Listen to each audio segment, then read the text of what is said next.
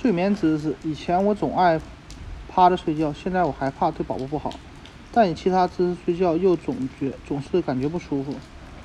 不幸的是，两种最受欢迎的常见睡眠姿势——趴着和躺着，都不是最好的选择。趴着睡会儿不舒服的原因显而易见，随着肚子不断变大，你就像趴在一个大西瓜上。平躺睡虽然舒适些，但会把整个子宫的重量都压在你的后背。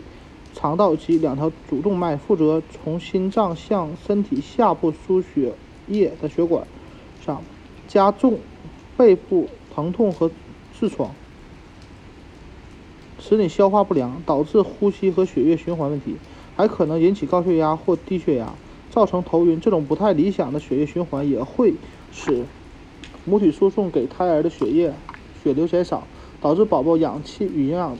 吸收不足，偶尔采用平躺的姿势不会危害宝宝的安全。但是如果几个星期甚至几个月都长时间采用平躺姿势，则会给孕期带来问问题。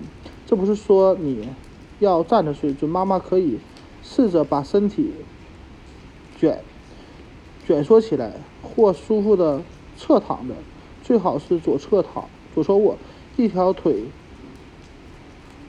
交叉放在另一条腿上，中间双腿中间夹着一个枕头，这对你和宝宝是最佳的姿势。不仅可以保证血液和营养以最大流呃最大流量进入胎盘，还可以提高肾功能，更好的排出体内的废物，使脚踝关节、手和脚不那么肿胀。很少有人会保持啊整晚保持一个睡姿势睡觉。如果你醒来时发现自己平躺或者趴着，也不用担心，不会有什么危害，再恢复侧睡的姿势就可以了。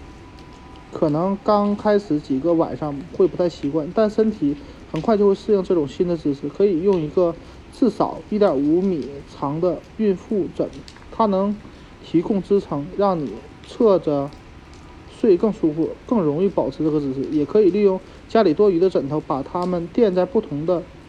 身体部位，直到找到最佳的睡姿。也可以，你也可以睡在躺椅上，保持半直立的姿势。